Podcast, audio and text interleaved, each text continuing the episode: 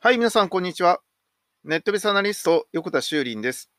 今日はですね、1ヶ月に1回のポッドキャストということで、今月に配信されました人工知能 AI に関するニュースを紹介し、解説していきたいと思います。では、今週もですね、えー、よろしくお願いいたします。では、早速ですが、ニュースの方ですね、見ていきたいと思います。はい。えまず最初にですね、まあ、いろんなニュースがあるんですけど、え今回見ていきたいものは、そうですね、えやっぱこのニュースかな。え人工知能で偽偽 AV、え3人逮捕、ディープフェイク、また摘発ということがありますが、まあ、あのこのディープフェイクですね、まあ、フェイク動画っていうものを AI を使ってですね、そのアダルトビデオのですね、顔の部分を、え例えば、あの、アダルト、あの、アイドルだったりとか、え女優さんの顔に変えてできるようになったことによって、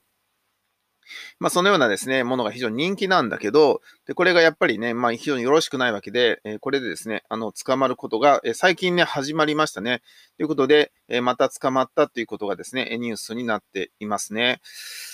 あとはですね、こんなニュースもありますということで、ちょっと順に紹介していきたいと思うんですけど、囲碁の天才、えキム・ウンジ騎士、人工知能不正利用で、え懲戒というふうに書かれてますけど、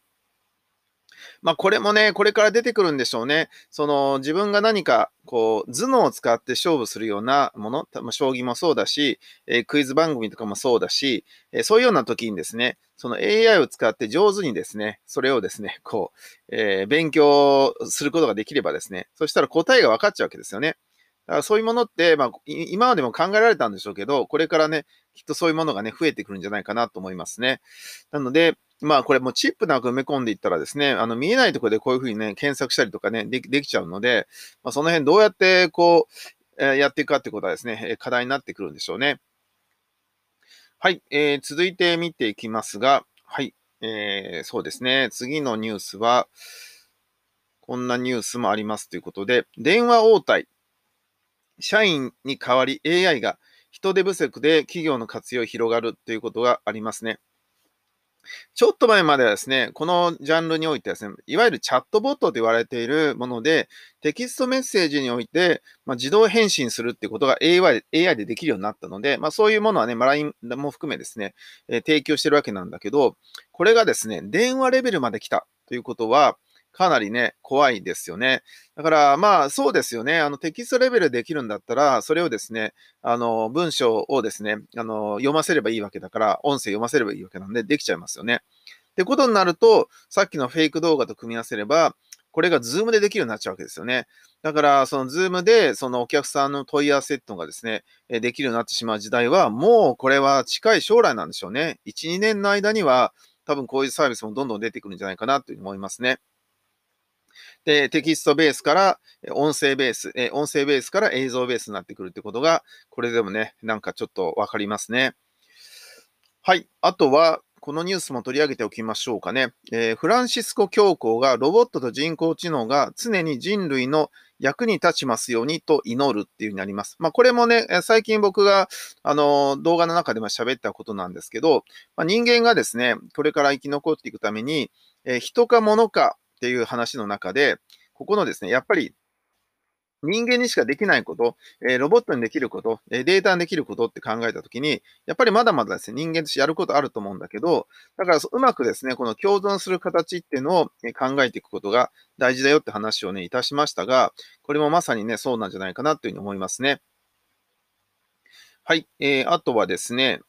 はい、こちら。白人優遇の住宅ローンを人工知能で革新するスタートアップ、えー、ゼスト AI ってなりますが、まあ、あの、人間がですね、この、なんか住宅ローンとかのですね、そういうものをですね、やるとですね、まあ、変な偏見っていうのが入ってしまったり、例えば、ね、顔が好みだとかね、えこの人ちょっとうさんくさいとかですね、そういうものが入って、えー、じゃああなたはダメだとかですね、あなたなら OK だよみたいなことあるんだけど、これらが全然そういう偏見とか、そういうですね、趣味とか好みとか入らないでできるようになるんだったら、確かにですね、えいいかもしれないですね、えこういうものもニュースになってきています。はい、続いてはですね、えー、そうですね。はい、見ていきましょうか。えー AI で人間の顔をディズニー風に変換できる無料サイトが復活ということで、まあ、最近ね、このようなものって非常に多いですね。顔を交換するとかですね、顔を赤ちゃんにするとか、えー老人にするとかですね、えーディズニーに変えるみたいなものがあるんだけど、まあ、このぐらいね、この顔認識技術っていうのが進化したとも言えるんだけど、えーね、えーよかったらまた使ってみるといいかなと思いますね。はい、続いていきましょう。えー画像の背景を人工知能で削減するツールを公開ということで、あの、今ね、この Zoom っていうのが出てきたことによって、その背景にバーチャル背景を設定できるってことができるのは、それは人間を人間と認識して、それ以外のものを全部ですね、こう消すっていうことが、え可能になったわけですね。であるならば、画像の背景を消すっていうことは当然簡単にできるっていうことになりますよね。でこんなこともあります。あとはですね、AI は仕事を奪わない、技術者が AI 脅威論に、ね、騙されないわけっていうのありますが、僕もね、あの、本当そう思いますよ。あの、わざわざ人間がですね、人間を苦しめるようなものをですね、開発するかっていうことはしないと思うんですね。だからそれはロボットに至っても人工知能に至っても同じことなんで、えー少なくともですね、えーそれはないと思うんだけど、ただ怖いのは、結局そのテロリストですとか、まあそういう人たちがですね、その人間を陥れるために AI を活用したり、ロボットを活用して、そんなのことやっていくっていうことを考えると、確かに怖いなっていうふうに思いますよね。ただ、それも結局は、その AI に関してどうこう、AI のせいではなくて、その人間がそういう人間を作ってしまう、そういう人間を育ててしまうっていうことは問題であって、でその人たちをどうやって取り締まるかっていうことをやっぱ考えなきゃいけないし、それこそ AI を使って取り締まるっていうことを考えなきゃいけないなっていう問題ですよね。と思いますけどね。はい、えー続いてはですね、えーこちらですね。AI で適当な落書きを猫の写真に変換する無料サイト。これね、実際にこうやってみたっていうのがあるんだけど、そうするとですね、確かに、その、猫じゃなくても、なんか猫っぽいものを描いたら、それに当てはまるですね、猫の写真を選んできて、えー出してくれるんだけど、ただ、やあまりにもね、絵が下手だったらですね、なんかへ変チクリーンなものが選ばれたりするので、まだまだね、えーここは逆に言えば技術の進化が必要なのかもしれないけど、でもあまりにも猫っぽくないやつは、まあ猫じゃないわけだから、からそれなのに猫を選ばれる方が本当はおかしいわけだから、だからそういう意味では、この AI がね、忖度をしてないってことですね。だから、まあ、あの、例えば親だったらね、子供が描いてる絵に対して、すごい下手くそな絵でも上手に描けたねとか、これってワンちゃんでしょとかって言ってあげるんだけど、AI はね、そういう忖度しないわけですよね。だそれ忖度する方が、その精度が上がるのかっていうと、した方が精度は下がってるわけだから、何をもってね、えー言うかって話になりますよね。はい、続いて、えー AI で存在しない人物の顔写真を作成できるサイト、個人利用は無料にということで、まあこういうね、なんか最近のニュース見てると、今日もそうですね、この顔写真とか、顔認識に関してのニュースはすごく多いなっていうことをですね、ちょっと感じますけど、ここのジャンルがね、今すごく進んでるなっていうことを感じますよね。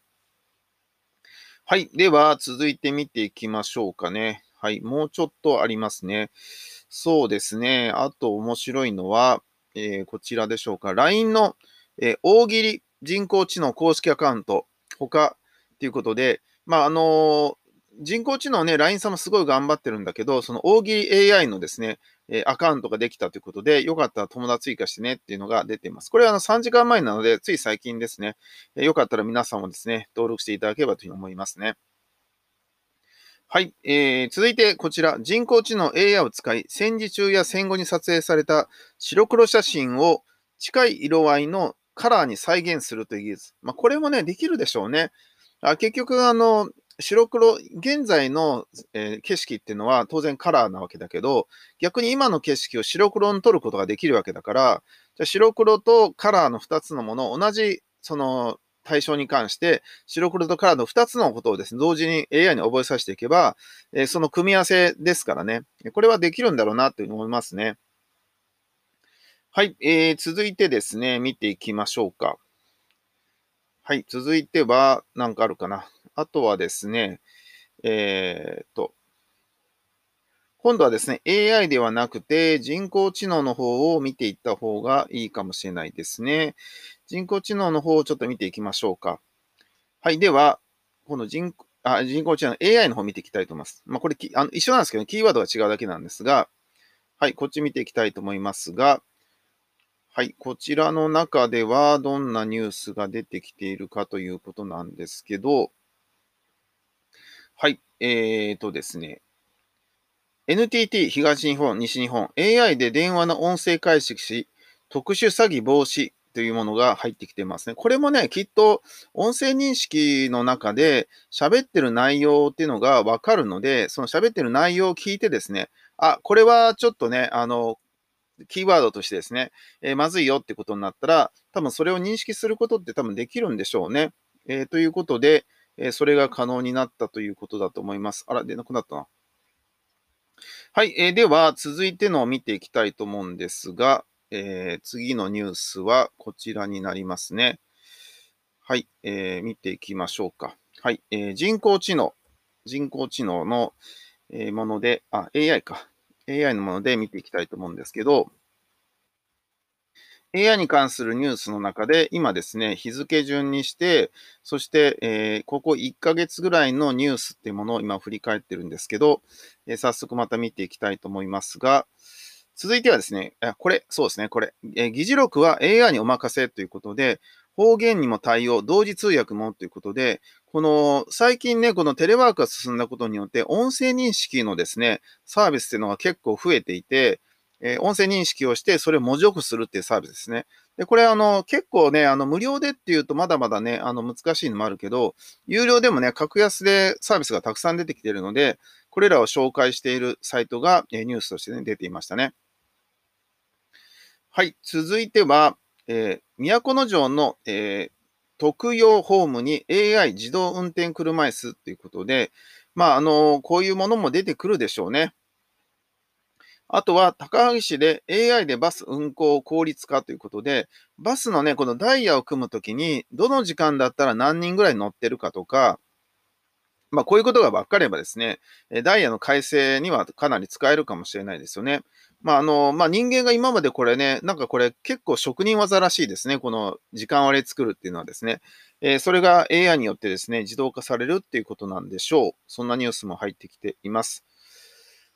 はい。えー、あとは AI の乗り合いタクシー運行へ準備開始ということで、これもね、前々からニュースに結構流れてるんですけど、その、えどの辺に人がいそうとかね、今日こんなイベントがあるからとか、っていうことで判断してですね、やっていくってもんなんですけど、こんなものまだまだ出てきそうな気がしますよね。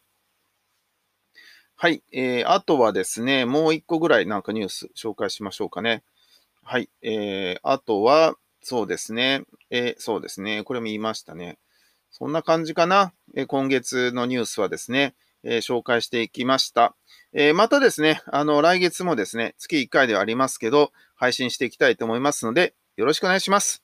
ネットベースアナリスト、横田修林でした。ありがとうございました。